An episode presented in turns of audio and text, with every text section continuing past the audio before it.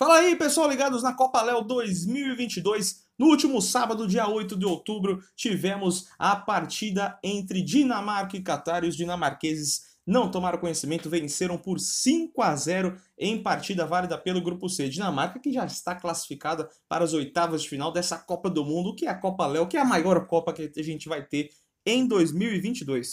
A Dinamarca, que representa a Léo sob medidas Campinas, enfrentou o Catar, que é o time formado pelas lojas Pais Leme e Osasco, que tem o Erinaldo Maranhão no comando. E o jogo foi resolvido totalmente no primeiro tempo. Pois é, 5 a 0 só na primeira etapa e com um show de Querubim digno de música, digno de tudo que ele poderia pedir. Quatro gols e uma assistência. Se bem que o primeiro gol, aos 9 minutos, foi um cruzamento do Querubim que acabou sendo desviado contra pela zaga do Qatar, mas o gol foi dado ao camisa 11, que já tinha brilhado, já tinha faturado outro prêmio também de craque do jogo. Aos 14 minutos, 2 a 0 Dinamarca na jogadaça do Walter, que deixou o Querubim, ele o gol, o gol e ele, e ali o artilheiro não perdoa para fazer o 2 a 0.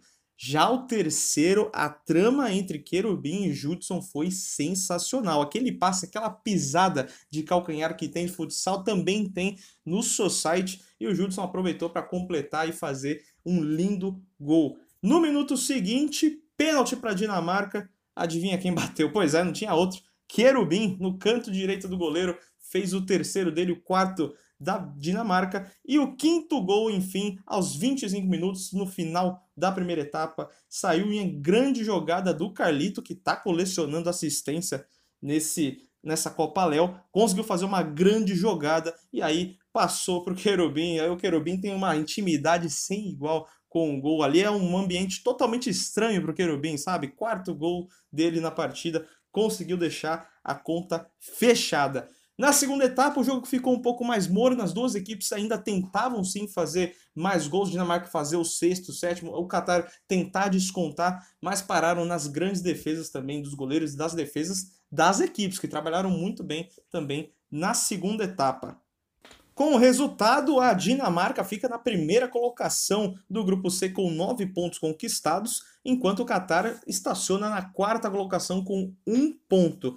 Na próxima rodada, que é simplesmente a quinta e última dessa fase de grupos, a Dinamarca não joga mais, completou seu quarto jogo, agora só espera seu adversário nas oitavas de final. Agora o Qatar terá o grande jogo, aliás, um dos grandes jogos dessa última rodada contra a Alemanha. Isso porque os alemães estão na quinta colocação, o Qatar é o quarto, tem a vantagem apenas de um ponto, ou seja, se empatar ou vencer, está classificado para as oitavas. Agora, se perder, sérios riscos de jogar a repescagem aí.